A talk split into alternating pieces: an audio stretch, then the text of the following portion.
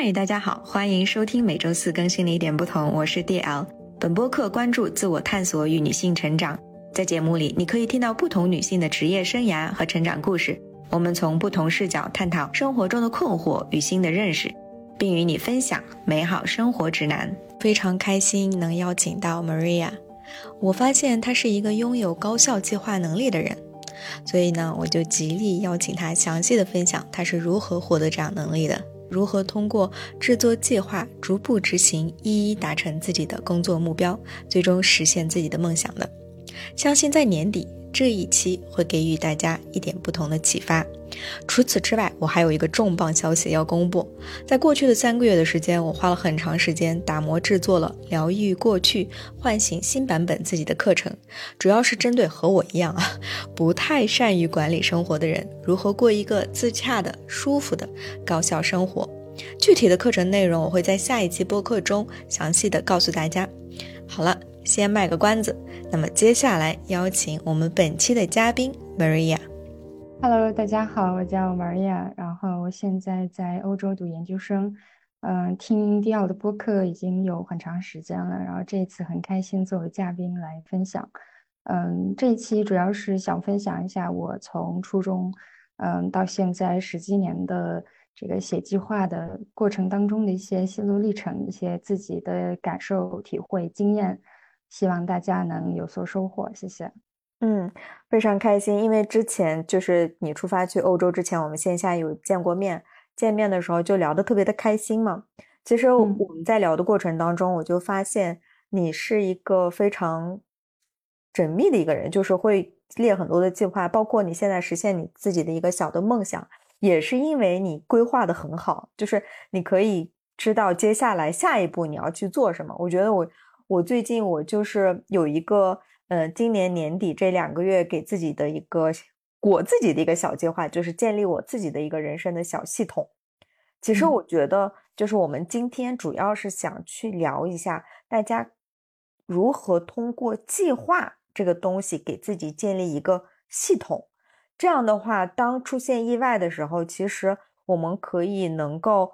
更好的去应对这些事情的变化，而并不是说，嗯，就是。靠天吃饭，随遇而安。我今天心情好了，可能我的那个效率更好一点。我哪天心情不好了，那我可能这段时间就很颓废。我觉得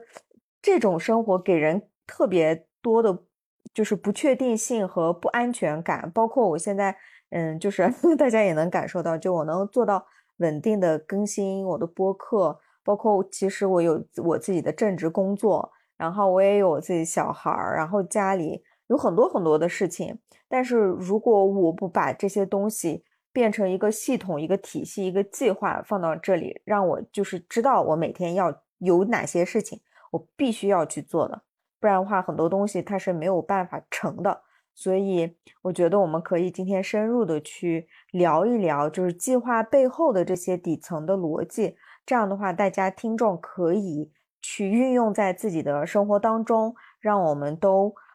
逐渐的走向一个更高效的嗯这个路径上，所以嗯大家一定要认真听，然后如果有一些总结的话，可以帮我们留言写一下啊，也分享给其他的朋友。那我们接下来呢就开始正式进入到正题啦。那我开始问第一个问题啊，Maria，就是你是你为什么喜欢做计划呢？然后你又是从什么时候开始觉得？哎，我是需要写这么一个计划。嗯，首先第一个问题，我为什么喜欢写计划？这个的话，嗯，我可能从小对自己的要求会比较高一些，然后喜欢喜欢这种，嗯，比较清晰的一个，嗯，对自己的一个目标吧。嗯，然后什么时候开始写计划？这个大概是从初中的课，初中的时候是比较，嗯，比较成体系的开始。然后到高中的时候，慢慢的摸索出了一些属于自己的一些方法吧。嗯，这个其实跟另外一个事情也有关系，就是我从小就喜欢写日记。嗯，然后初中到现在大概有十几本日记本。一开始是在每天晚上就是复盘或者是总结的时候会写一下第二天要做的一些事情。呃，然后在高中的时候比较喜欢阅读个人自助相关的一些书，尤其是跟时间管理相关的。嗯，所以嗯，到高中的时候，我的这个写计划的习惯基本上是每天都会坚持。嗯，然后我的感受的话，我觉得。嗯，其实我自己也经历过很多种不同的感受，比如说一开始，呃，我列了计划，但是某一天我没有做到，我就会非常的沮丧，然后可能会直接放弃。到后来，慢慢的去调整自己的心态，然后不断的去改善，嗯，这样子。其实，呃，比如说从一开始的那种直接从，比如说从六点、七点到到晚上二十三点直接列下来，到后面的什么四象限呐、番茄、土豆。嗯，时间管理法还有很多很多种其他的一些方法，就嗯实践过很多种，然后最终嗯到现在又回归到了 Excel 这种最嗯最清晰的、最原始、最简单的一种方法。嗯嗯，你说到 Excel 我就特别想笑，因为我觉得我就难以置信，怎么能用 Excel 做这个计划？当时我记得我在我们群里面也问了，然后当时发现就是也有一些其他的姐妹们也。也会用这个 Excel，就觉得非常的直观。然后我当时就震惊了，我就有一种感觉，就是我是一个外星人，然后看到 你们这个星球的一个一幕，然后我就觉得天呐，还有这种。然后我刚听你说，就是初高中，嗯，写日记，然后慢慢开始复盘总结。我觉得这个，在我一个成年人看来，这是一个很成熟的一个现一个一个行为，因为我我自己回想。嗯，我自己初高中，其实我也会写一点日记了，然后也会写一点那种小的计划。这个小的计划，可能你其他听众也会有一些共鸣啊，就是可能初三、高三，然后我们课业很多，比如说我可能会在一个便签或者是我自己的一个笔记本上写上我今天要完成哪几项作业，然后第二天的话可能是哪一种，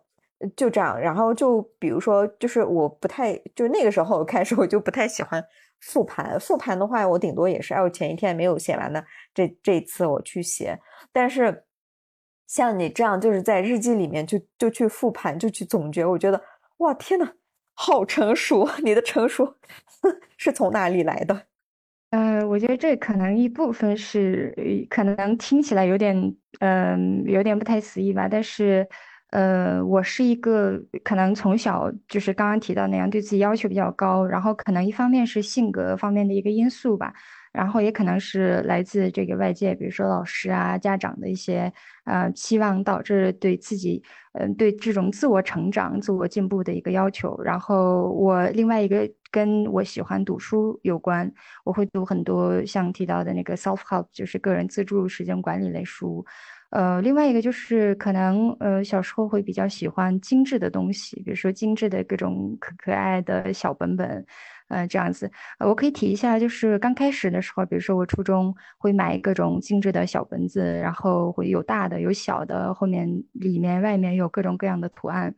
嗯，然后后面发现其实这个东西。嗯，不在于它如何，它它的精致，或者是它的它的价格高，嗯，贵还是便宜。嗯，到后面就刚刚提到，在高中的时候，后面是买了那种非常非常小的手掌大小的一个小本子，然后一天一页非常小。呃，因为它可以装到口袋里面，因为我觉得写计划、看计划这个这个东西，每天都要拿出来多看几次。比如说，你早上八点写的东西，到晚上八点，你如果不看的话，你可能就会忘记很多。呃，主要是当时，比如说这个口罩，那个手手掌大大小的那个东西，那个小本子，我主要是写跟学习相关的，可以写举一些具体的例子，比如说我今天要完成一套生物的卷子，或者说数学要做五道三角函数的题，我或者是物理要做几道题，这样子比较清晰的，呃，比较小的一些计划。呃，然后在下面的话会写一些比较琐碎的事情，比如说今天要洗衣服呀之类的。后面的话，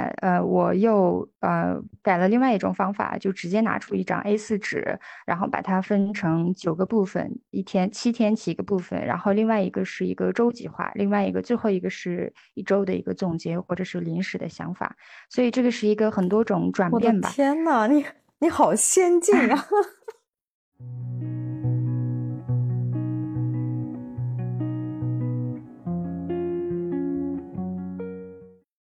呃，其实并没有这个东西。呃，比如说 A4 纸，它随便那种打印的纸，你随便都可以，随便哪一个纸。哦，我知道，你知道吗？就是你越简单，一个人为了达到自己的就是目标吧，然后他用最简单的方法，这个我反而觉得是很高级的。因为现现阶段就是市面上呀，或者是很多嗯，就是视频教程呀，会给你教一些就是类似于写计划呀之类的。然后就大家也可以看到，就是网上会有很多，比如说手账博主嘛，他会写那个手账呀，然后一天的，我我当时我都特别喜欢看，你知道吗？然后就感觉好精美呀，但是发现我自己那个字儿都写的不好看，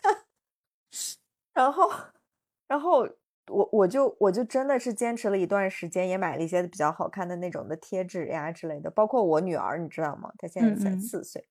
就是他，就他都知道要贴手账，然后他有很多的贴画，虽然他不写字儿啊，虽然他的这个只是一个纯粹的手账和贴纸的这个东西，但是大家可以知道，就是作为女生的话，可能会对这种的精美的这个外观的要求可能会多过于它里面的这个内容，特别容易被带跑。但是反而你会用非常简单的这个方法，在高中的时候就最后就开始要用 A 四纸就去达到，就是。因为很高效啊，这个，对，这个是我现在才会，不管做任何事情，我我才会跟我问问我自己说，有没有更简单的方法，有没有更不用到脑子的方法，我反而现在会这么要求自己。是的，其实它跟我接触这个 minimalist 极简主义也有关系。嗯，嗯像之前的话，我会买各种各样的本子嘛，后面就会搬家呀，或者是反正处理的时候会比较麻烦，所以我就现在的话，像你一样，我就会问哪个是最简单、最高效的方法。所以，比如说 A4 纸的话，它因为第一页你写完了，然后纸得过来，第二页你又可以写，而且比如说夏天的时候，你穿一些比较薄的衣服啊，或者是没有口袋的，你可以塞到那个手机壳。手机壳和手机中间那个位置，我觉得都挺方便的，所以我就慢慢慢慢的用最高效的方法。对，可以给其他的这这种上初高中的呃朋友或者大学生，我觉得都可以用到。我觉得真的特别好，就一张一张 A4 纸，嗯，真的很高效。但是我就有点担心这个纸纸的质量，你知道吗？一直用用一周的话，这个纸。是的，是的，这个其其实这个比较，嗯，还有一个事情就是，我甚至最后的话，因为它折叠的时候会有那个裂痕嘛，然后就会特特别容易撕掉，我就会用那个五毛钱的就很薄的那个胶带把它胶起来，就是那个折叠的那个部分。但这是只仅使用于高中的时代，现在的话。我会用各种各样的 A P P 啊、日历啊这些，到我们这个根据问题，我们可以在后面再分享。现在我主要是用电子的方法了。我觉得你的解决问题的能力实在是太强了，就是你你你也会发现这个折魂容容易会。我的天呐，我女儿听到他的声音了。就是你，你会在就是发现这个东西容易会被撕烂，然后再把再把它去贴上。所以我其实对你又产生了一个新的好奇，因为我们线下没有这么深度的去沟通嘛。我觉得一方面你刚才说你对自己要求很高，但是我发现了其中还有一个原因，就是你非常有自主性。因为我现在也是在一所就是学校上上班嘛，所以。在学校里面，就是其实有很多的，比如说我们的那个学校，它会有很多的这种，比如说小组活动呀，然后也会有好一些作业，并不是他明天就得交的，嗯，跟普通的那个中学是不太一样的。就是我们对学生的要求就是自主性非常高，他就是他必须得知道，就是在这个 deadline 之前，我每天要做多少的内容，以后我才能。在那一天去把这些东西交了，当然你前几天都可以玩，但是你最后一天会非常的痛苦。所以对于，但是我又观察到，对于一部分孩子来说，他的自主性只要不强的话，他是没有办法去做自我控制，就算对自己要求很高，他也是没有办法去自主的去安排。包括你刚才说了一下，就是你自己都会把生活项，比如说今天要洗衣服呀这些东西也会放到里面，但是。我回想一下，我作为学生生涯，我觉得我我回家我就是一个残废的人，也也也没有啦，可能就是我觉得这个可能一定程度上跟性格也有关系，有些人可能比较嗯，用现在的话来说比较佛系一些。有些人可能说，呃，什么事情都得非常有条不紊的，然后非常清晰的，这样的话就不太会容易焦虑。我就是可能比较属于后者。嗯，就是我呃列了一些 to do list，然后一个一个划掉的时候，才会觉得啊，今天我过得比较有意义。我我就会，嗯，就是在这些方面上，可能对自己这么个要求。但是另外一种人可能就是不一样。但是最终你只要把这个事情达成了，做完了，我觉得这就没没有太大的问题。是的，是的。到时候我们因为因为我们两个性格反正是。真的真的是有很大的不一样，然后我们可以在下面那些问题里面去切磋一下，就是可能不同的性格的人，他所用的这个计划的这种方式也是不一样的。我也可以跟大家去分享我最近的一些小的心得。嗯，好的。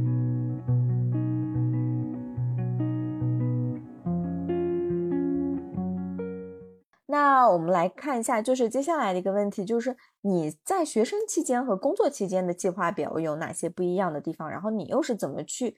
呃，根据你实际的生活去做调整的呢？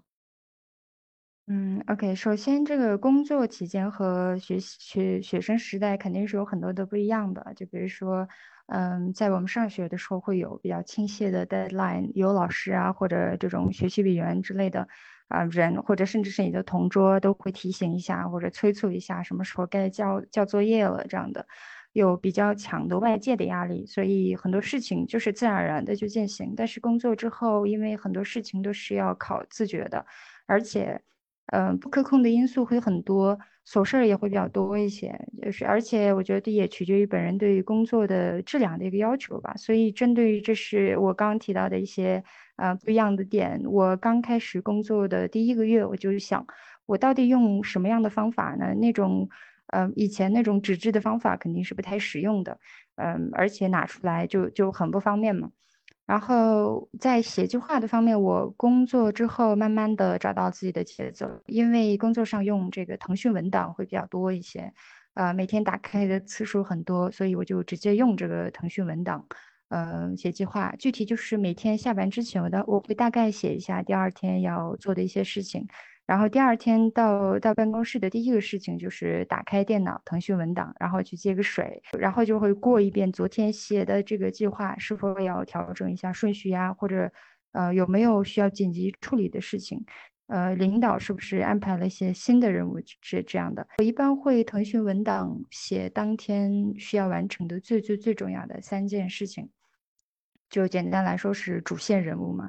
嗯，之后是一些不太重要的，但是不得不完成的一些事情。嗯，大概会用四列。呃，第一列是代办事项，第二列是所消耗的时间，就是完成这这个事情需要多久，二十分钟、一个小时这样。然后第三列是时间的安排，比如说九点到十点，或者是晚上五点到五点半这样的。然后第四列是完成情况，完成了没完成。嗯，还是要再顺延到下一天这样，嗯，然后没有完成的话就会比较灰色，完成的话会写一个 finished，然后比较绿色。然后另外一个这个用腾讯文档的一个好处就是它可以直接拖动，它真的很方便。第一个就是可以多设备在线处理，嗯，比如说因为工作的原因，有时候晚上。回家之后，可能呃领导发了一个比较紧急的消息啊，第二天需要处理的，或者你突然想起来了，或者你觉得这个事情得尽快尽快处理了，但是你又想着这个事情比较焦虑，然后我就会直接拿腾讯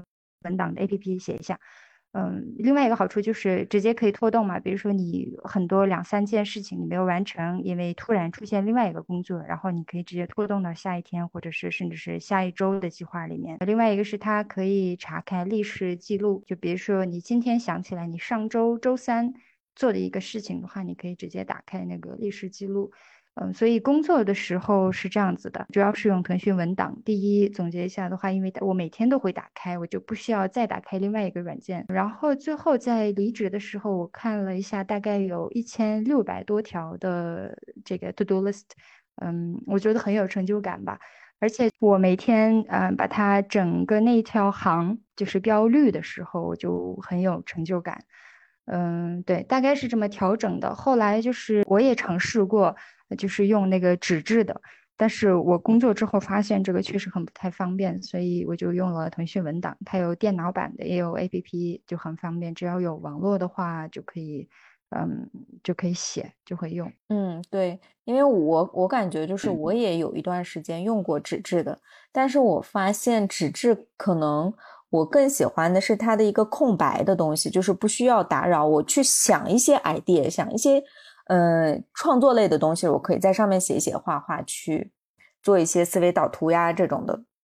东西。但是真真正的去把这一周或者是这一个月的事情去放到一个电子版的内容的时候，你特别容易能够修改调整，然后再去提取你之前写的东西。我觉得电子版的就是它的优势是在这里，而纸质版你写的话就是修改起来，然后加减可能会相对。就是不是特别好，然后不知道听众里面有没有就是到到目前为止一直在用纸质版的，然后你们的这个使用体验是什么样？可以呃分享跟我们交流一下。然后你刚才 Maria 你在说的时候，我就注意到一个小的细节啊，就是你就一笔带过了，但是我抓住了，那就是你会写这个所消耗的时间啊。因为我发现我通常就是我自己啊写的时候，基本上我会。嗯，有做过，就像你所说的 to do list，写我今天要做什么，然后我晚上或者是嗯，就是他的一个 deadline，就是截止日期之前，我有没有把这件事情做完？但是我很少会记录他的这个消耗的时间，所以我想问一下你，你为什么会记录这个时间块呢？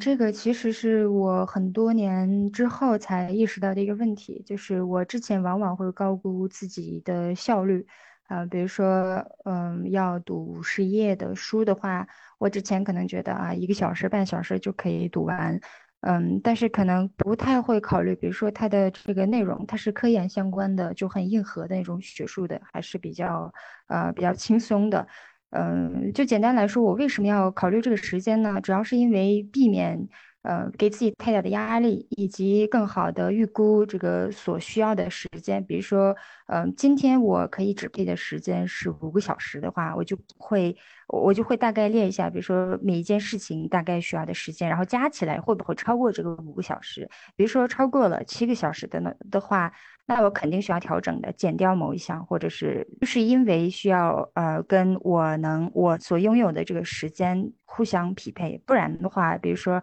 我高估的话，或者是我低估了这个所需要的时间的话，我可能当天下来我就会比较有呃比较失望吧，然后可能也会打乱后面的一些节奏。到现在呃刚刚没有提，就是我刚刚提的是主要是跟工作相关的一个转变吧。但是我现在因为工作三年之后又回到了学校，所以我现在又回到这个用 Excel 表格的时间了。我现在也会有，就是有小号的时间。然后如果它是分钟的话，比如说三十分钟，我就会用零点五代替。呃，如果是整块一个小时的话，我就写一。然后会下面有一个用公式计算 sum，就是它的总计。啊，比如说我今天有八个小时可以自己自己可以支配的时间，然后把那些所消耗的时间加起来，如果超过了八个小时，我就需要调整；如果少于八个小时，那我要看看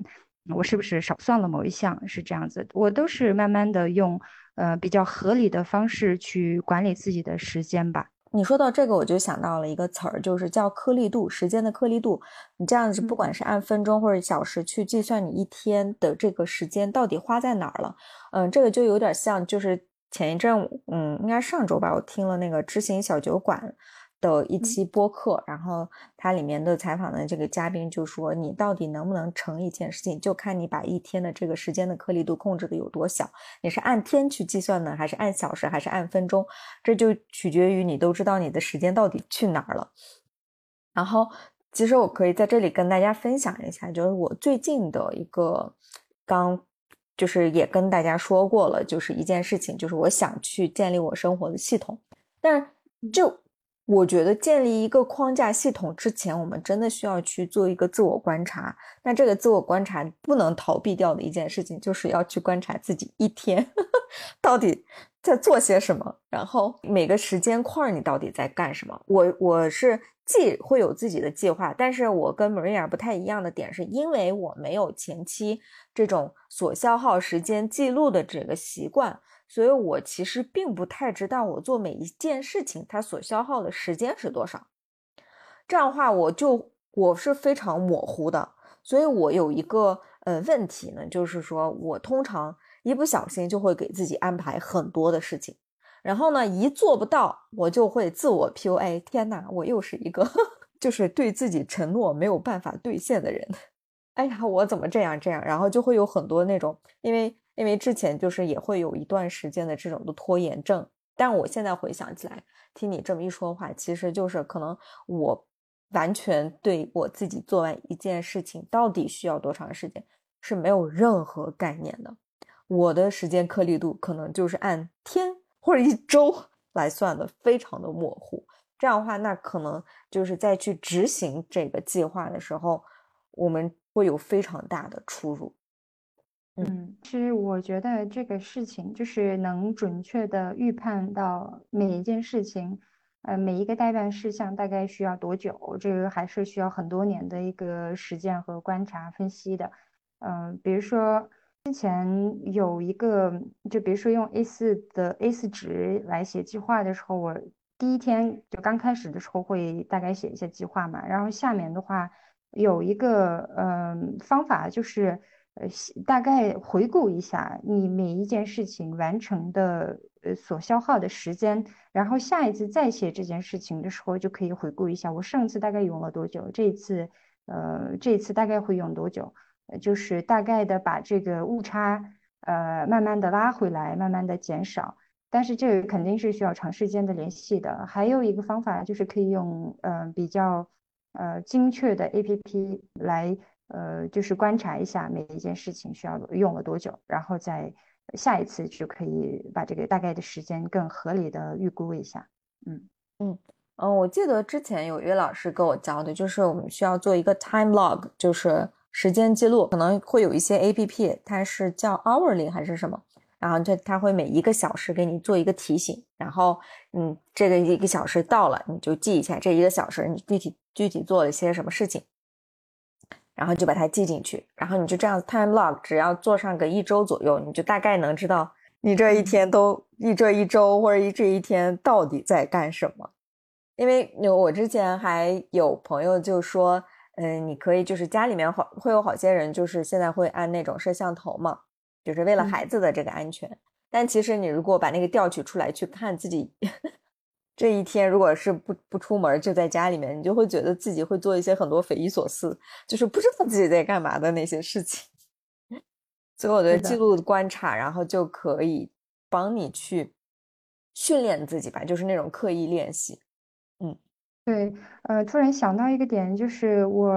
呃，在一七一八年的时候会用那个三十四美时间金币金币时间管理法，就是那个艾丽老师的新能方艾丽，呃，后来这个 A P P 它就不更新了，但是我当时在上大一还是大二，反正用了大概三四年吧，我觉得对我来说很很很有效，有四个。大概就是比较大的模块，第一个是高效工作或者学习，第二个是休息，第三个是金钱娱乐，嗯，第四个是无效拖延，然后我觉得还有第五个就是那种琐事儿，嗯，现在又出来了另外一个 APP 叫这个，我到时候到后面的时候我会分享几个对我来说比较有用的 App 的时候可以分享一下，嗯，就是它会给你列出你一天当中在哪些。板块上面花了多长时间？一周，甚至是一个月、一年这样子，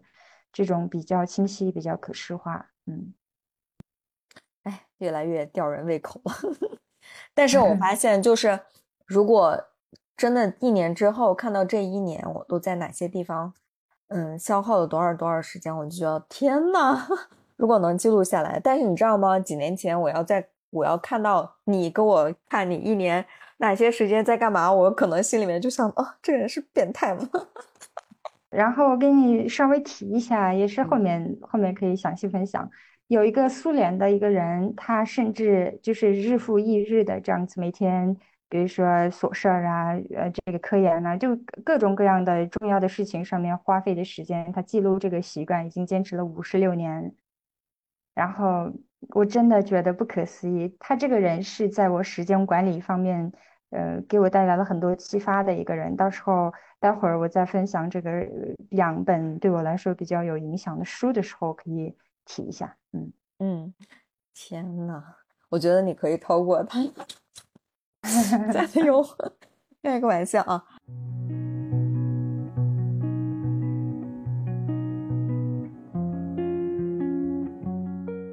好，那我们就继续往后。嗯，下一个问题就是可以分享一下你做计划的一个底层逻辑吗？就是制定计划的时候哪有哪些方向就是需要提前的去想好的？其实我觉得这个可能更多的是取决于你想要记呃你想要写关于什么的计划，比如说年度计划、月度计划，还有就读书计划呀、旅旅游计划。就计划这个东西是分很多种。所以需要提前想好的东西也是跟它有关系的。但是总结的话，我觉得我对这个问题的回答可能就是不需要任何需要提前想好的东西。呃，如果需要的话，你只需要预估一下你写这个计划需要多长时间，以及你需要的环境。就比如说，有些人可能到一个比较环境比较好的咖啡馆。嗯，大概抽出两个小时的时间的话，可能它的效率，这个写计划的时候思路会比较清晰一些，没有什么打扰。呃，除此之外的话，我觉得写计划这个事情本身，你只要开始的时候，你才会就开始写的时候，慢慢会你的思路就会慢慢会清晰。开始之前你想的越多，你的焦虑就会越多。其实写作这个东西，写日记这个东西也是一样的。我觉得我为什么坚持了十五年写日记，是因为我每天写日记的时候，我就会感觉很放松，我就会觉得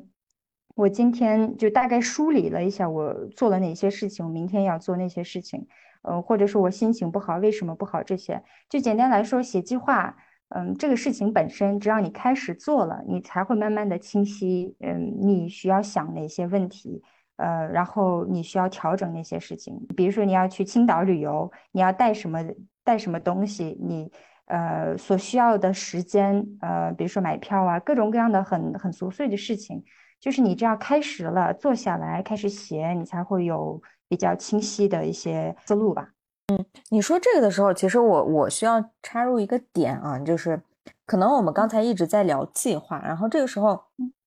通过我自己个人的一个最近的一个意识层面的一个小的长进吧，可以跟大家分享一下。其实就像你刚才所说的，我们虽然会做很多的小的生活中的这些计划，但我个人觉得它的一个底层的东西还是我们的一个 intention，就是意图。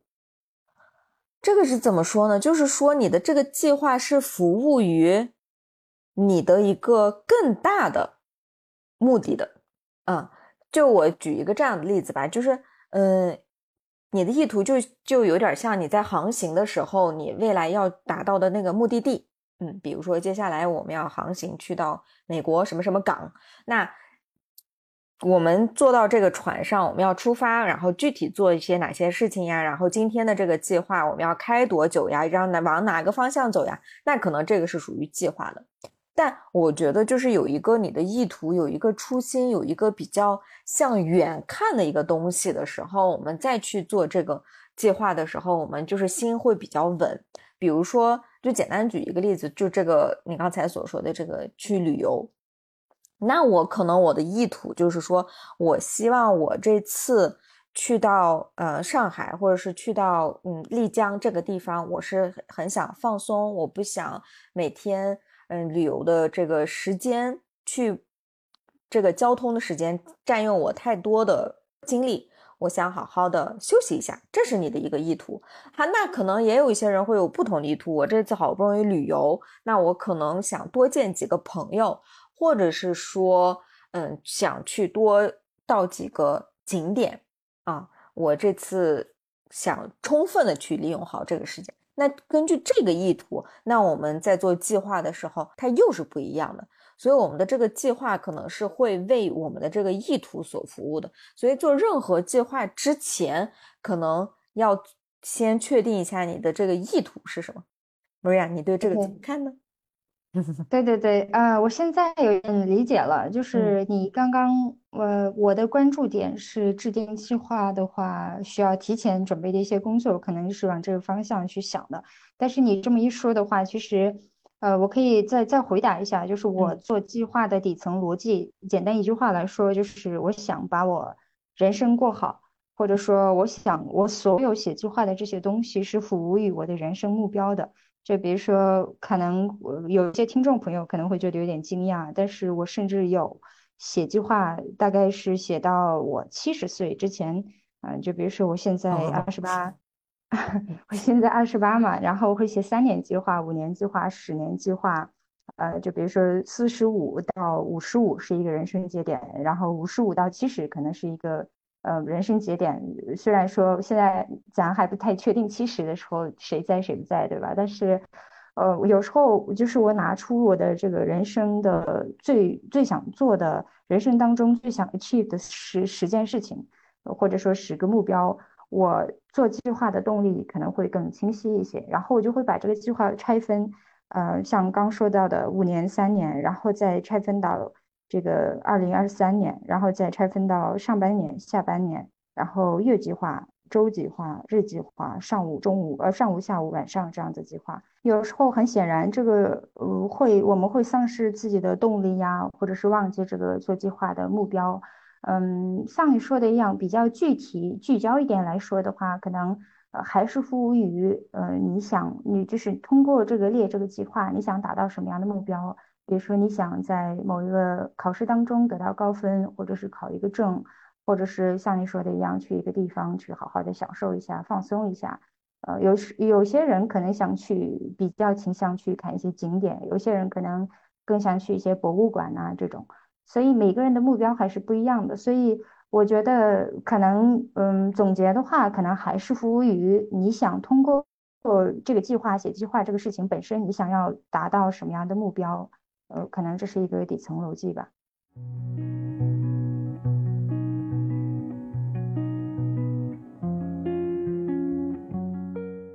然后我发现，就是这个这个我们的意图吧，一方面可能分成两种，一个是就像我们刚才所说的，就是可能具体的某件事情，比如说考试呀，是吧？然后这一类型，就是它有一个比较明显的截止日期，可能一年内、两年内啊，我要去考上某个大学。或者是要去攒够多少钱，嗯，然后根据这个，我们再去定我们每个月要攒多少钱，类似于这种。还有一种就是，嗯，其实你也简单的提到了，就是五十岁、六十岁、七十岁，其实这个我可以把它总结成为你想成为一个什么样子的人，啊，我们经常会说，嗯，就是大家可能也听说过，像类似于做愿景版嘛，就我最近也在收集一些照片，嗯，然后就是看着这个。就是未来自己有可能会成为的那个样子的时候，然后你再回过头来看现在的话，你就会嗯大概有一点心里面的那个嗯内心的一个小的差距吧。然后嗯这个的话就会反而会迫使我们自己去想，哎，那我现在嗯大概应该要做一些什么样的事情？我觉得这个对于像我这种类型的人特别有帮助。一方面呢，就是比如说你刚才为什么你说到 Excel 表格的时候，我会觉得特别震惊，是因为我是一个特别视觉性的人。就我发现，我如果弄成特别枯燥，就是一行一行的，然后我就会觉得天呐天呐，这一行一行就有点像小监狱一样。如果呢，把这个就是同样的内容，但是是一种比较，嗯，有有一些照片可能是远远一点的，可视化一点的，然后呢，再把它弄成一个不那么。冲着我来的那种感觉的话，我可能会比较好接受。然后我可以分享一个，就我不知不觉曾经做到的一件事情吧，就是我上大学的时候，大一还是大二，我在图书馆看过一本书。那个书呢，嗯，不是跟计划有关，但是它有一点像，就是遗愿清单那种。嗯，就我现在也记得，其中是一个女主角，然后她好像。嗯，得了什么癌症还是怎么地？反正就是呢，他觉得在自己去世之前要做到那么几件事情。然后当时对我感触就特别大。然后，但我又很年轻嘛，我没有想到那个死亡那件事情，或者多少年以后。我当时就想，哎，我大学这四年的时间，我特别想做的十件事情是什么？然后我就写了十件事儿。但是呢，我没有把这个十件事按照你那样就是规划到我每天要做什么，或者是我今年要做什么没有。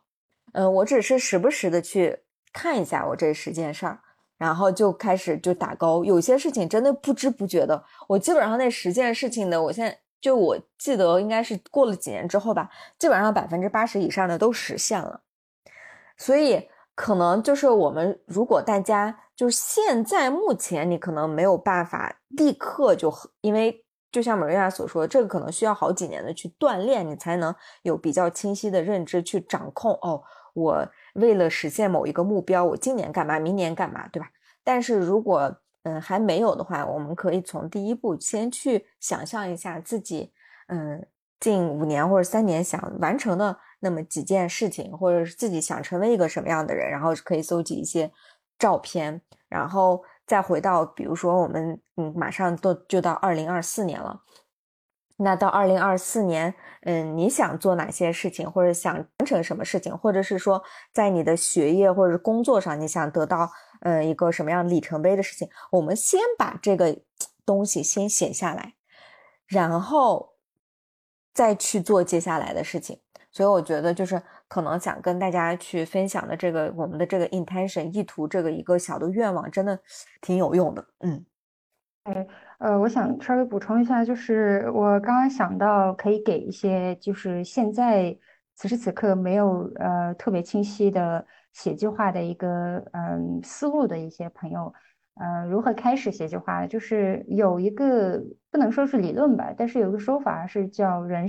生九宫格。嗯，就是把人生分成九个或者是八个大的领域，比如说学习成长、个人成长，然后体验突破，呃，休闲娱乐，呃，事呃就工作、家庭、人际关系、财务、身心健康这八个呃列表，这八个角度吧维度，然后呃可以把这个比如说写成呃分成八个部分，你想在这个八个部分你想要达到什么样？比如说就就是这个放大的话，在人生。嗯，三十年、四十年，你想要达到什么样的成长的、什么样的目标？嗯，再聚焦过来的话，比如说今年就下一年，二零二零二四年一年之中，你在这八个方面你想要达到，比如说工作上、呃财务上存钱，嗯多少多少，然后人际关系，呃各个方面的一些计划吧，可以再呃把这个再细分一下，我觉得这个也是一个比较好的思路吧，对。嗯，对，而且我觉得你提到这一点就特别好，他会这样的话呢，就是我们的人生就不会失衡，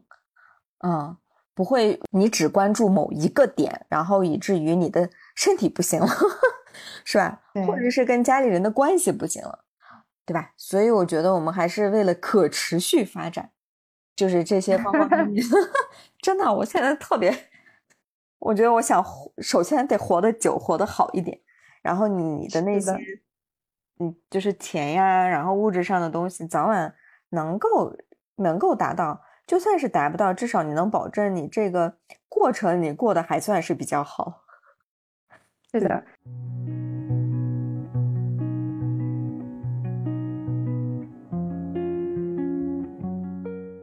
然后。嗯，下一个问题呢，就是做完这些计划，就是按你刚才所说的，我们你先分享一个一到两个，你可以你通过你的计划一步一步达成自己目标的案例吗？嗯，好的，那我分享两个吧，一个是跟学习相关，一个是跟工作相关。首先跟学习相关的话，呃，我大概是我我是去年在在职，嗯，但是在职备考雅思，嗯，就是当时是这样子的，呃，我。是处于一年之中工作最忙的一个阶段，就是从十月份到十二月份，然后又是在准备雅思的非常高压的一个状态，呃，忙到就是早上我就是我坐地铁我都会看雅思相关的，然后做核酸检测我都会听雅思相关的东西，呃，具体就是计划如何帮助我达成自己的目标的话，就是。我会嗯，跟以前一样，我就会把这个目标这个分时间段分成七天，周一到周五，因为他工作跟工作结合，所以我呃拥有的时间只要上午，呃起床就是冬天，你可以想象一下，呃十二月份非常冷，六点半起来看书是一个非常需要意志力的事情，呃六点半到八点一个半小时我需要做什么？比如说雅思的话分四个部分嘛，然后口语、听力、阅读这样，我就会分，比如说周一、周四、周一周三、周五是属于阅读的，然后周二、周四是属于口语的这样子。然后下午就晚上下班之后八点半到十一点半，大概有三个小时的时间，我又需要做什么事情？我就会把这个。嗯，日这个日程表的上方和下方，呃，分成很多块儿，然后呃，用那个雅思的四个部分去填满。呃，这样的话，每天我就我就不用想我那那天需要做哪些事情，我就打开那一张纸，那个日程表，我就可以知道我现在需要开始什么什么事情了，就很清晰。然后最后大概用了差不多二十多天吧，呃，压力非常大的状态，但是非常非常高效的状态之下，拿到了一个比较满意的分数。虽然我写作有一点点跑题了，但是最终，呃，拿到了七分，我觉得也还行。嗯，我本来是想拿到七点五的，但是因为写作有点太嗯耽误了。但是整体来说，这个写句话这个事情，就是减轻了我的很多的压力和焦虑，这种很多负面的情绪。呃，那一个月可能就是我一年当中，嗯，或者说我到现在当中可能最最自律的一段时间。但是我没有说我一定要自律怎么样的，就是这个写句话这个事情本身就帮助我理清了我的思嗯思绪，然后帮助我达到了这样一个。呃，目标。第二个就是工作之后，因为上一份工作我需要负责一个商务部的一个项目，然后不能出错，嗯，是一个完整的项目，琐事儿很多，呃，然后我大概列了四十四条代办事项，嗯，就对接的是人也很多，事情也很多，我就把这个事情列得很细很细。呃，我就会每天拿出来看一下，进行到哪个阶段了，对接的人是谁，什么时间，什么节点，什么时候打电话，嗯，这样子，然后不停的不停的复盘，最终我划掉四十四条这个代办事项的那一刻，我觉得我的我很有成就感，然后最终也嗯得到了就是参与者各个国家的一些官员，还还有就是领导的一些认可吧，我觉得这两个事情就是。可以说是一个比较典型的，就是计划如何去帮助我达成自己的目标的一个案例。嗯嗯，你这样说的话，我就想到两个点啊，就是它会让我们在面对就是很多不确定性的时候，因为你你当时在准备考雅思的时候，你是不知道你到底能否达到你就是目标的这个分数，因为你还要去出国，但你必须想要这个分数，但是分数。还是不确定的这个情况，但是我发现，就是听你这么一说完的话，其实如果能把这个计划或者是列表，就是一直跟进、跟进，一直复盘的话，其实反而会减少我们意志力的消耗。因为我会想，就是如果我可以分享另外一个特别小的事情啊，就是我这个也是在建立我的系统当中，因为我每天晚上睡觉之前，我会嗯先确定好我明天早晨要穿什么衣服。穿什么鞋子，整个得想好了以后我才入睡。这样的话，第二天早上我就不用去消耗我的意志力，去站在我自己衣橱面前发愣一会儿，你知道吗？因为我以前就是这样的。然后，如果那个我起晚了呀，或者是这些什么事情的时候，我在我在看到我都不知道我要穿什么衣服的时候，我就会觉得我要崩溃了，就会更烦躁。所以你，就是提前想好，或者提前复盘我这一。一段时间，或者是明天或者后天，我要去做什么，要跟谁跟进，包括我和 Maria 要录这个播客，嗯，我们其实是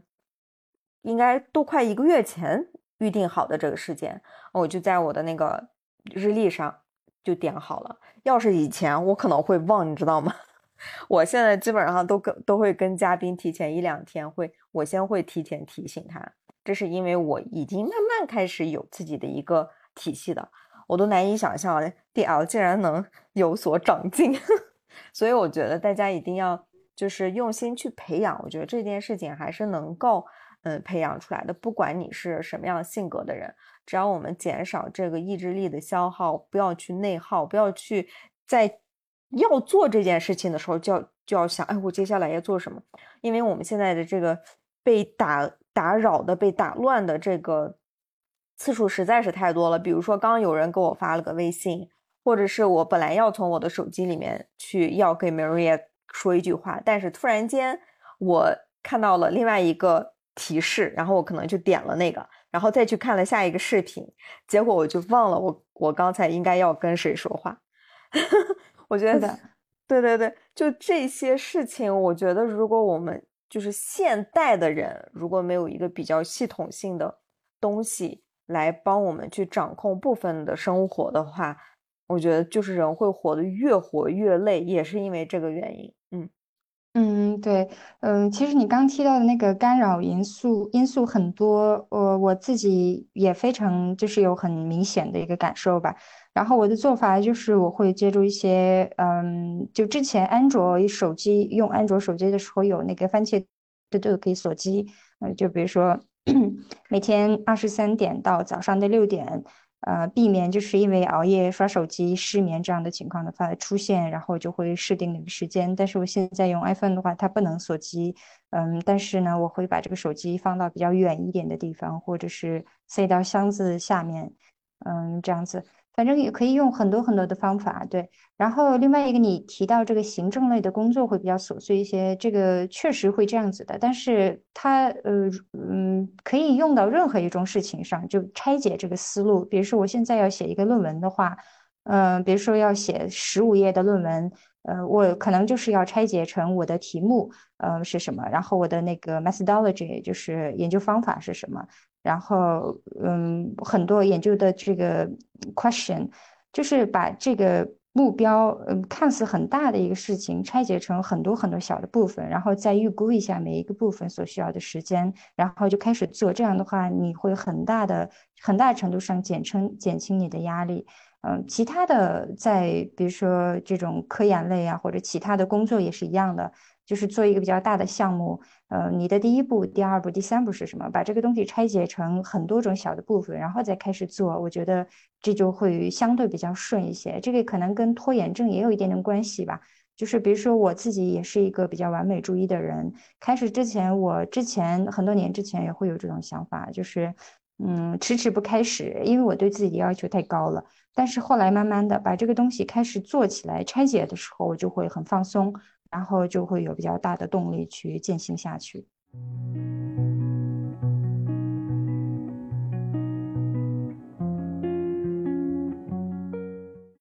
哎，说到这个，我就想问你下一个问题了，就是你的复盘到底是怎么去做的呢？因为我觉得对于一个喜欢计划的人的话，这个复盘还是非常重要的一件事情。嗯，是的，我的复盘的话，比如说每日，我大概会在睡觉之前，呃，我的日记本，我现在的用的日记是电子日记本，是用那个有道云笔记，呃，然后复盘就是当天大概做了那些事情，嗯，其实我也不会像流流水账那样，小学生小学初中的时候的那样写日记，我现在主要是，呃，对自己就是。嗯，简单来说，比较呃比较空的一些东西，我可能这么说，就是我今天今天当中有没有什么比较让我印象深刻的一些事情，比较反思的一些事情，或者是看了一个电影、一本书，嗯，就反正就是比较印象深刻的事情。如果没有的话，我就不会写，我可能嗯一周呃写个那么三四天，也也不会每天都写，这是日方面。然后周的话，我大概在周六。呃的时候，或者是周日下午的时候，会对过去的一周做一个总结，包括时间，嗯，比如说无效拖延多长时间，然后高效学习多长时间，呃，这样的。然后月的话，大概在每一个月的最后一周的最后两天，嗯，就挑一个比较整块的两三个小时做一个复盘。然后年度的话，一般会在。呃，上半年、下半年，或者是过个两三个月，打开一下年度计划，呃，有没有什么需要及时调整的事情？嗯，这样子就大概的复盘是这样。然后，呃，书阅读相关的复盘和这个看观观影，就是电影相关的，嗯，这是两个部分。这个可能就是每周或者是每个月，大概抽一些比较集中的整块的时间。嗯，就比如说我现在。呃，遇呃，我现在突然看到了两本我特别想看的书，但是我就不会立立马去看，我就会把这个列到我的那个待看的 list 里面，然后下一个月我就会从这个里面去挑，大概是这么个调整和复盘的过程。嗯，那我追问一下，就是你的复盘，你刚刚说了一下，大概是在什么节点做复盘？但是你是嗯，复盘完了之后你是怎么应用它的呢？复盘完了之后应用的话，呃，我是这样子的，嗯，比如我对上一个月十月份做了一个总结，嗯，然后我下面会写一个反思，然后一二三四，嗯，就比如说一，我上一个在上一个月在做饭上面花了很长的时间，然后下一个月我应该怎么去调整？啊，比如说集中去采购啊。然后就比如说，提前在我的那个清单里面，我的那个呃，反正就纸上写一下，我一周都是周一到周五要吃什么，要做饭的话要做什么这些东西。就是嗯，简单来说，我上个上个月或者是上一次复盘做错的，或者是可以改善的点，然后如何去改善，是这样的一个思路。嗯，对。那我觉得就是复盘的魅力就在这里。就是让你感觉到你的人生就没有那么 miserable，对吧？就是没有那么惨。就是比如说你复盘，你这个月过得很惨，然后呢，你就会经过你的这个复盘，复盘其实是比较客观的记录啊，客观记录加上自己的感受嘛，对吧？然后你会根据这个客观的内容，你去调整，说接下来一个月我要做哪些。方面的调整，然后我再去观察下个月，然后再去看下个月的复盘，不行，我在下个月再做一些小的调整。因为如果没有这个复盘的话，我们可能就会一直惨下去，你都不知道你自己是因为什么原因惨的，或者什么原因没有达成你的目标的。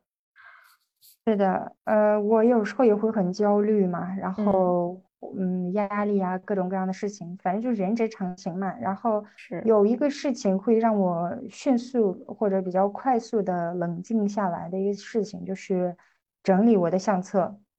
嗯，过去的一周或者是当天也好，嗯，打开相册，然后我就可以，我我很喜欢就是通过拍照记录生活，然后就通过这个呃查看我的照片，我就发现我当天做了哪些事情，然后记录完复盘完之后。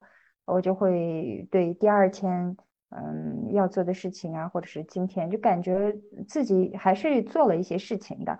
嗯，然后就会比较冷静下来，然后下一次做计划的时候再做一些调整，这样。所以我觉得，呃，做一做复盘也好，做整理也好，呃，哪怕是做一些家务、写日记，这些都是。嗯，能让自己冷静下来，然后更好的去应对一些不确定性的一个方法吧。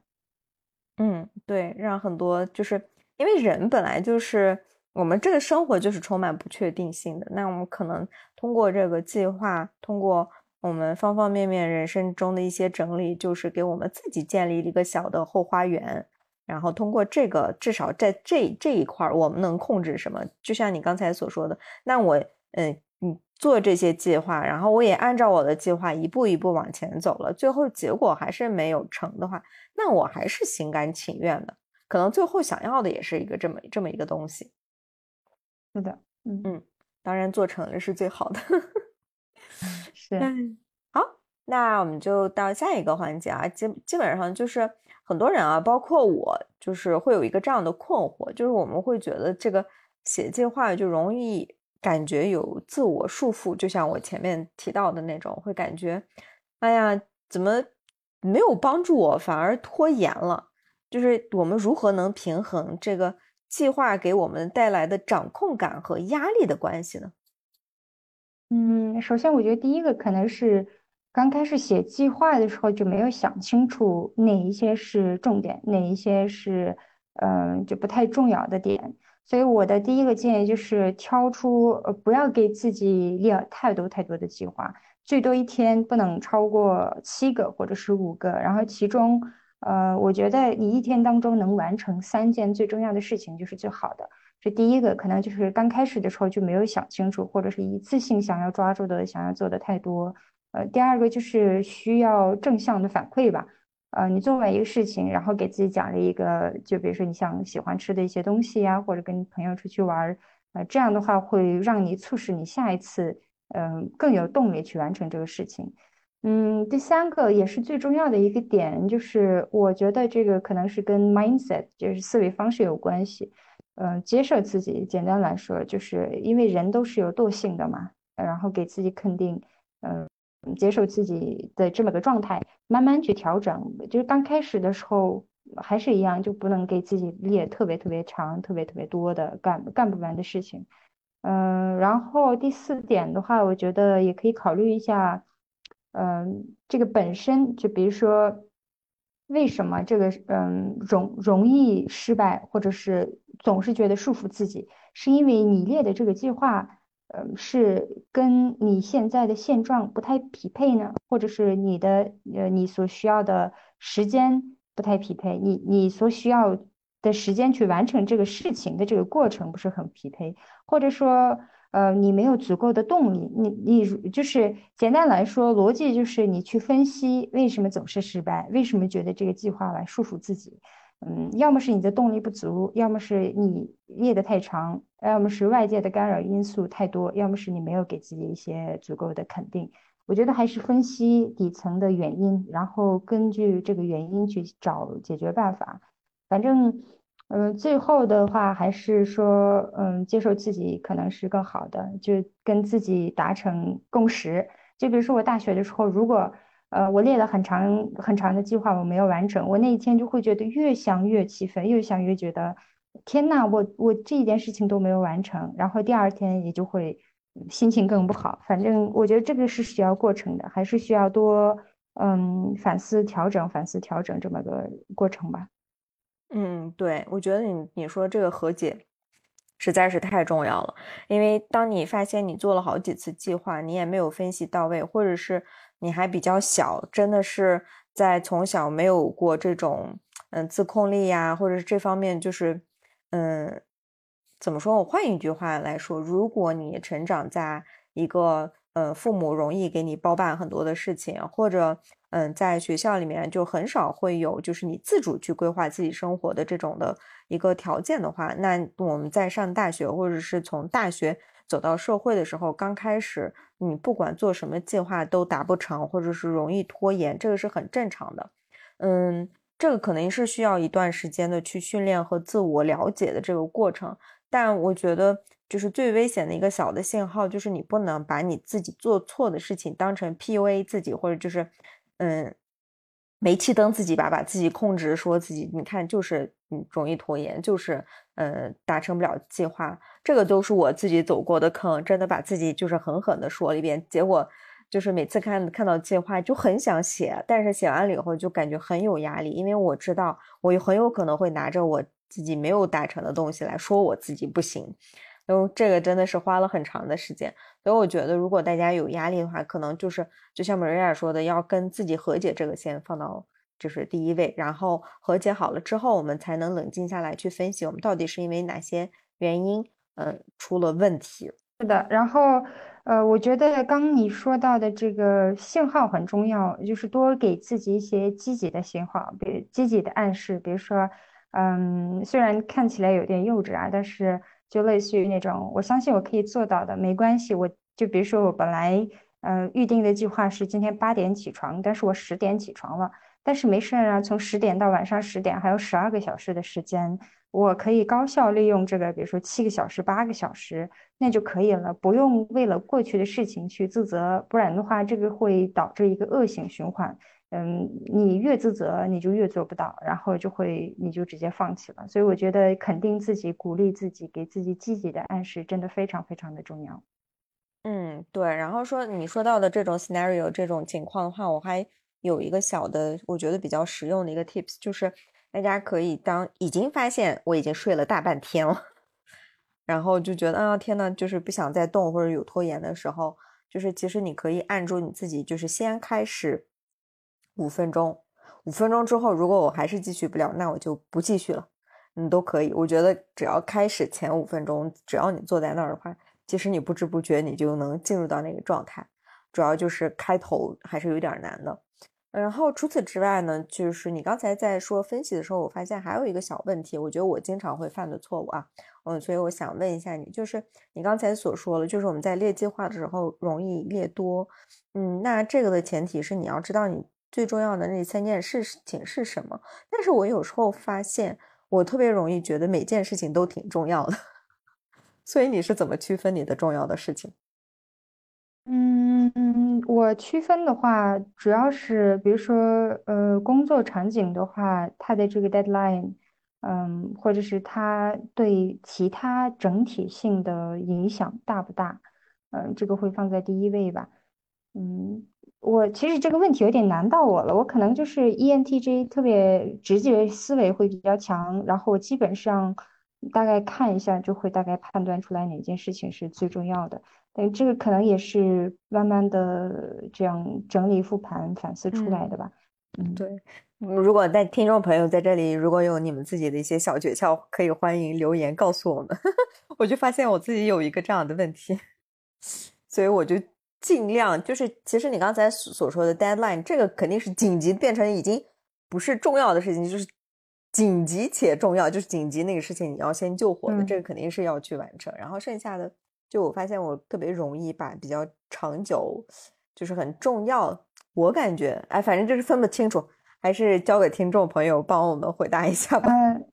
，OK。然后我觉得这个可能你的跟你的价值观也有关系，就是你把什么什么类别的事情会放在第一位。就比如说对我来说，可能像这种吃饭、洗衣服这些这些事情，可能不是特别特别的重要。嗯，然后可能会放在这个个人成长啊。呃，写论文呐，这种东西会放在比较重要的地位上。然后工作的话，其实，嗯，我觉得刚提到了，可能这件事情你不做了，它带来的后果有多严严重，然后它会影响你的那一些其他的事情，这个也可以是可以考虑的一个点。然后也欢迎各位听众朋友们在在在评论区留言，我到时候也看一下，学习一下。嗯，对，我觉得这这个挺好，就是可以自己问几。自己几个问题，然后通过这个问题的答案，然后再去判断这些重要性。哦，对，嗯，大家可以留言告诉我们。嗯，我觉得说到计划，好像要聊的东西还挺多的。我觉得这个问题我们之前可能简单的聊过了，就是生活是不可控的，充满变化的，而计划是相对可控又精细的，对吧？就是你对在这之间是怎么取得平衡的呢？或者是把握这个平衡度？嗯。其实这个平衡完全能嗯把握是非常非常难的。嗯，第一，呃，我觉得我有一个比较很明显的一个感觉，就是它可能跟呃阅历的增长或者是年龄的增长对自己个人的一个看法，呃，就简单来说，know yourself 就是认识你自己嘛，这个可能比较哲学层面上，但是跟这个东西确实是有关系的。嗯，就比如说我在上大学好几年以前，我可能。呃，就容易焦虑啊，容易浮躁啊，然后容易自责，就是达不成自己的目标，完成不了自己的计划，就会觉得啊，怎么怎么这样。但我现在的话，我就会对自己多了一些肯定吧，没关系，重新来就好了。所以我觉得这个可能跟年龄、阅历这些也有一些关系。呃，另外一个就是，我是读了很多很多跟时间管理、精力管理相关的书。呃，我摸索了很多种方法，很多种写计划的时间管理的方法，然后通过 B 站呐，嗯，或者是一些书之类的，嗯，所以这个也是一个，呃，你去了解的越多，你你做的工作，你的行动越多，你就会慢慢的去摸索出来。我甚至，我跟你讲，我甚至有一个专门如何列计划相关的一本书，嗯，记录了我从初中到现在的一些就是。版本吧，写计划的版本，所以这个都是慢慢慢慢来的一个过程。嗯，简单来说，最最重要的还是，嗯，你如果有这个 intention，如果有这个想要做好计划，或者是想要管理自己的精力呀、时间呀，这这种想法的话，你自然而然的就会做很多的工作啊，包括书籍呀，或者是视频，去嗯，去试图去从别人的经验当中得到一些东西，然后去复盘。所以这是一个时间的过程。嗯，慢慢来就好了。然后接受自己，就是接受自己的底线、极限在哪里，然后慢慢去调整，找到一个平衡。对，对。说到这个，我就会想到，就是我们每个人的写计划的风格可能是不一样的。这个就是建立在我们，嗯，知道自己是谁，了解自己这个基础之上。包括我们今天分享了很多东西，那可能这件事情用到你身上，不知道是会不会 work，你你还是需要去把它实践。然后不断的去做调整。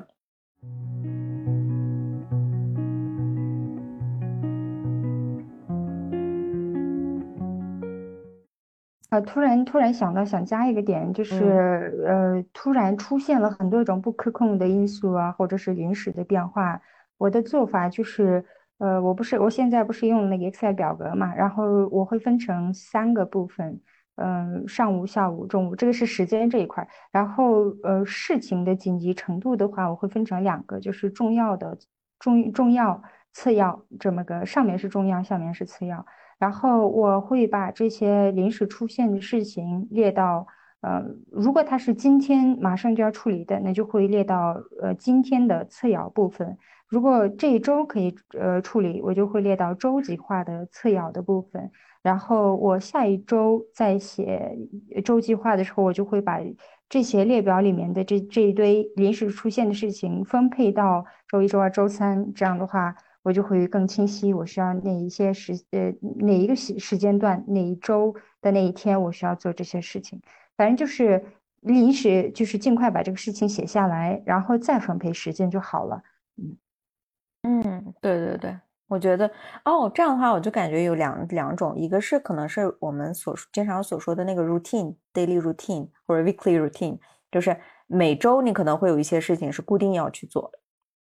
或者每天对吧？比如说早晨起床要干嘛干嘛这些东西，你可能都不用想。或者包括你如果是学生的话，那可能课程对吧？嗯，到哪天要上课，然后这个课的那个 deadline 可能就也就差不多固定啊，这个周期。那这个是对于嗯，就是固定的这种 routine。还有一个就像你所说的，就是临时 pop up 出出现的这种的东西的时候，我们再把它只要讲到就记录下来。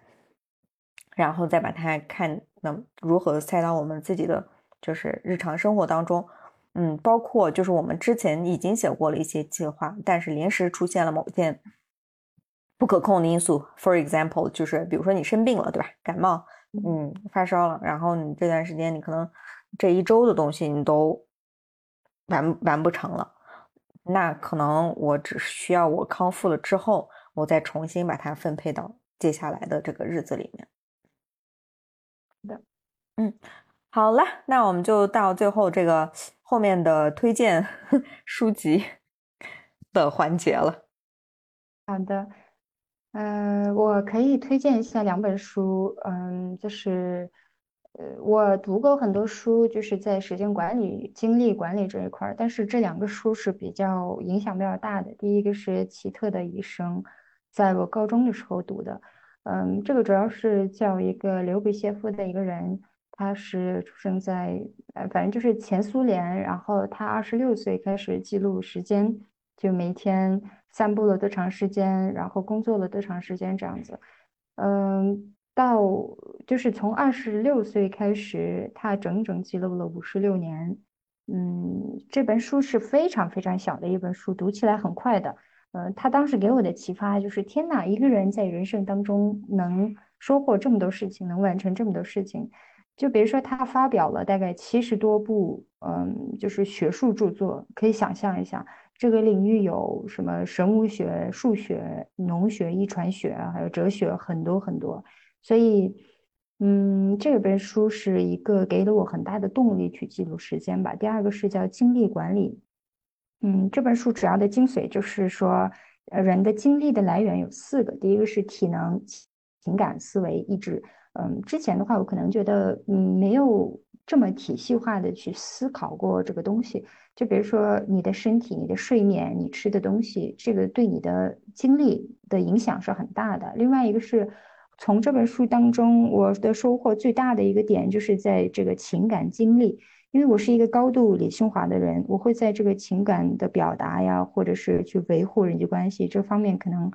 嗯，考虑的不会特别多。但是这本书提到，就是情感经历，呃，是一个很重要的东西。就是比如，嗯，比较具体的话，你跟呃你的有没有什么 sporting system，嗯，你的父母或者是你亲密关系，或者是你关系很好的朋友啊，然后你感觉压力或者是非常。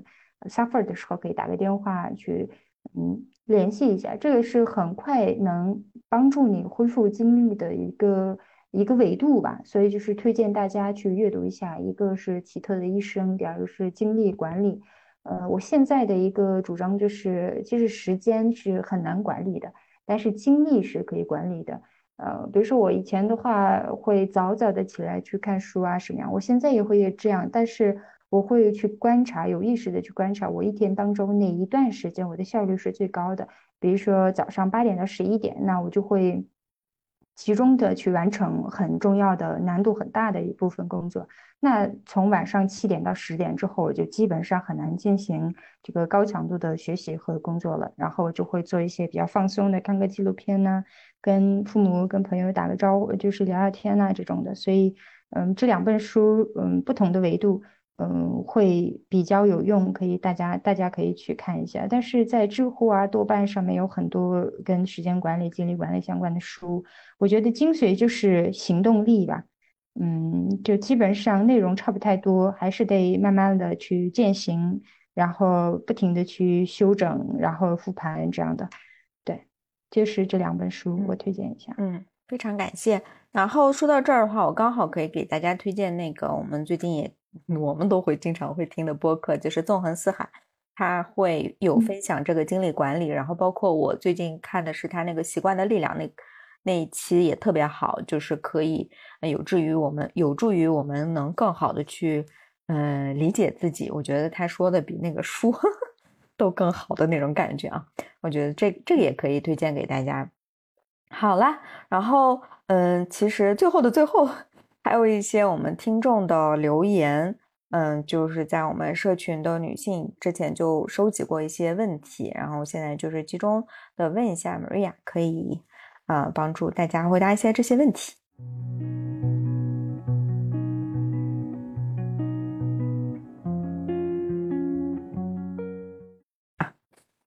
嗯，第一个就是，嗯，有有一个女孩子说，我是那种喜欢列计划，但是。嗯，没坚持几天就会放弃的人，而且比起列计划，我还会很热衷的去看做计划方方法的视频，有点像我，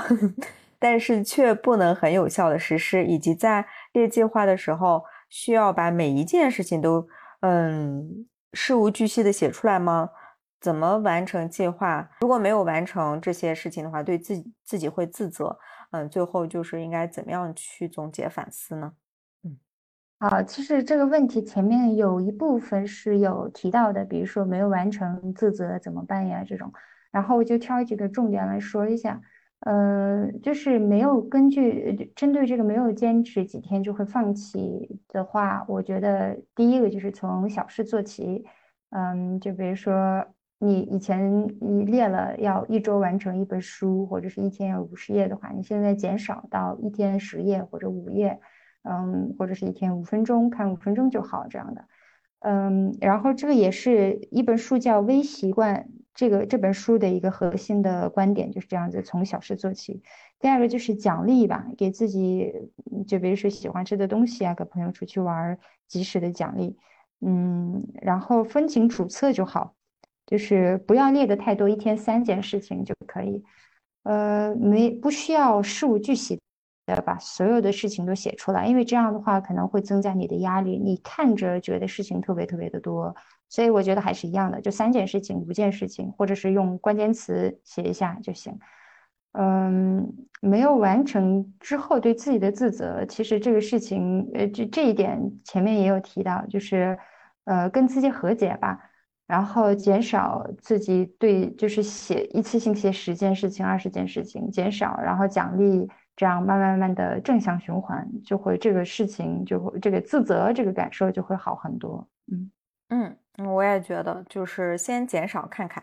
嗯，先完成一件特别小的事情，然后通过这个有一点成就感了之后，然后再往上加，我觉得会比较合适。好的，下一个问题，还有一位女孩子说呢，嗯，想计划的东西太多了，比如说啊，学英语呀、画画呀、健身呀、早睡早起呀，但是干扰自己的东西又太多，经常会。呃，被牵制打乱，然后我也会，而且有时候就是想做的事情太多了，有有一些还是会，比如说想玩游戏啊，想看电视呀，想看电影啊，学烹饪呀，运动啊，养宠物啊，散步啊，就会纠结这么多想做的事情该怎么分配，结果就是到最后感觉什么都没有做。呃，我的做法就是我的建议就是一周。呃，写一个重点，比如说周一你白天非常辛苦的学习了、工作了，然后晚上就是周一看电影，周二运动，周三烹饪，周四养宠物这样的，就是遛狗这样。嗯，反正就是把你想做的事情慢慢的分配到一周之中的不同的事情，嗯，一周一个重点，或者一个月一个重点也可以。嗯，就比如说这一个月的重点是一个运动，就是想要尝试一个运动，那你就适当的去增加花在运动这个次数、频率、时间，花在运动上面的这个时间。然后下一个月你的重点是烹饪的话，你就又增加这个时间。嗯，然后做完一个事情之后，给自己及时的奖励以及反馈。嗯，另外一个就是我觉得人很难抓住很多很多东西，我觉得还是思考一下，你到底真的喜欢烹饪吗？你到底真的喜欢运动吗？还是说，因为大家就这是一个趋势，大家都喜欢，大家都开始做很多很多的尝试运动，或者是帕米拉的视频，然后你就产生了这个想法。嗯，你就思考这个事情到底你是不是真正想做，这样的话你开始了你就不太容易放弃。嗯，对，大概是这样吧。嗯，是，就像你所说的，其实可以按月或者是按周去做个实验，然后去做做这件事情，嗯，体验一下你自己做这件事情的感受，到底是真的喜欢呢，还是 别的什么原因啊？好，下一个问题啊。就是还有一个女孩子说，每天好多特殊情况导致我没有办法坚持到二十一天，因为我们经常会有什么二十一天、一百天啊这种打卡呀，或者坚持一年呀这种啊。然后比如说有天晚上有人找我聊天，或者遇到事儿了，然后呢我就不能早睡了。嗯，早上准备马上开始学习了，突然间有个电子产品给坏掉了，就是浪费了我的时间，我又去修，所以我觉得。我就是不能到了点就完成那件事情，突发事情总是会这样那样的干扰到我。嗯嗯，第一个是我觉得适当的去呃让自己变得更加就是变成一个比较干脆利落的人吧。嗯，虽然这个比较难，就比如说我可能以前的话，我有跟朋友聊天，可能聊到一个多小时。但是我留出的时间就一个小时的话，我可能就会说不好意思，我现在待会要打算怎么怎么样，我们下次再聊。我就会非常干脆的就 cut 掉这个 conversation 这个谈话。但是肯定是处呃也要取决于这个，比如说你提到的有人晚上找你聊天了，这个事情紧急不紧急？就比如说你在微信上打字比较费时间，那这个能不能打过去十分钟的电话就能解决呢？嗯，这样。反正就是比较，嗯，虽然听起来比较冷血啊，但是有有时候你既然给自己列了这个目标，你是往这个长远的角度去思考，那你就适当的去做一些，嗯，放弃和妥协也好这样的，呃，然后电子产品坏了或者类似的情况出现，刚刚提到了，就是你可以列一下，你可以先判断一下这个事情是一定得现在去修吗？如果不是的话，那你就放到。明天，或者是再再把这个事情列到你的计划表当中的另外一个时间段。现在你就继续去做你现在以为最重要的事情。嗯嗯，我觉得你回答特别中肯啊。一个一个呢，就是需要有要成为一个有边界感的人，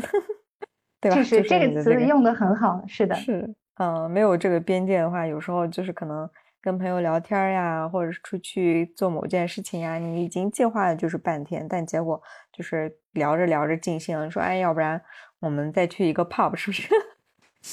可能就是会有很多这种。那这个时候你能不能比较合适的去说，不好意思，我今天晚上还有别的安排，对吧？其实对方也是会理解的。我觉得，嗯，只要你自己能知道你接下来要做什么，你的原则性比较强的话，我觉得既然。你们是朋友的话，对方是可以理解的，这这个是一个点。另外一个就是你刚才所说的，就比如说我们，嗯，大部分人可能在某某个我的电子产品坏掉了，我就简单一个举举一个例子吧，我也会这样哦。就比如说，嗯，我要出去跑步，然后我有一个那个就是手环嘛，我要用的时候发现它没电了，你知道吗？然后我那天，哎，算了，那就不跑步，先充电吧，明天再说。这个这个就是你的那个东西的重点，就是特别容易会被引导引走，人就感觉很像我的孩子，他本来要去做这件事情，去桌子上拿另外一个，发现拿完这个东西旁边又有一个另外一个新的玩意儿，他没有玩过，然后他就开始玩那个了。但我因为我们学校有这这地方就有稍微有一点点扯远了，因为我们学校有这个学生发展中心，就是会有专门的这个专业人员去看这个学生他在学习就是一件事情的这个专注力。他会不会容易，就是后面比如说有人，